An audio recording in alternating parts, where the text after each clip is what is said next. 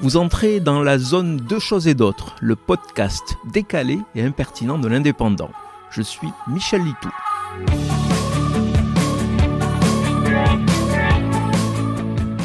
Le marché de la seconde main explose en France depuis quelques années, grâce aux plateformes. eBay a longtemps été leader du secteur, jusqu'à l'arrivée du Bon Coin et de Vinted. Mais il ne faut pas croire que seuls les particuliers peuvent profiter de cet engouement pour la revente de produits d'occasion l'État aussi en tire de substantiels bénéfices, et directement, car régulièrement, des objets saisis pour rembourser des dettes, notamment fiscales, sont proposés dans des ventes aux enchères un peu particulières. L'une d'entre elles est organisée le 4 octobre à Lyon.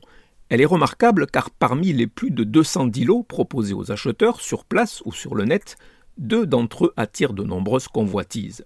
Les lots 31 et 32 sont certains de trouver acquéreurs car ils proposent, ce qui est quasiment impossible à trouver depuis une année, une PlayStation 5.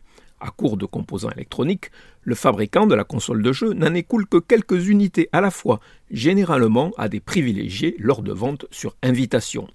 L'État français va donc démocratiser la vente des PS5.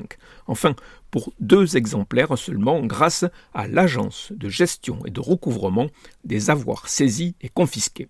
Mais si jouer ne vous intéresse pas, vous pourrez frimer avec quelques objets de luxe saisis à d'autres frimeurs un peu moins honnêtes. Une Chevrolet Corvette coupée de 14 000 euros, un tableau de Zhao Shun 6 000 euros, des bagues à or très vulgaires 1600 euros ou une Rolex submarinaire cotée 6 000 euros, mais que si vous avez moins de 50 ans. Et pour les moins riches, il vous reste le lot 62, trois flacons de parfum dits de luxe pour 50 euros seulement. Vous venez d'écouter Deux choses et d'autres. Je suis Michel Litou. Si ce podcast vous a plu, retrouvez ma chronique tous les jours dans l'Indépendant. À demain!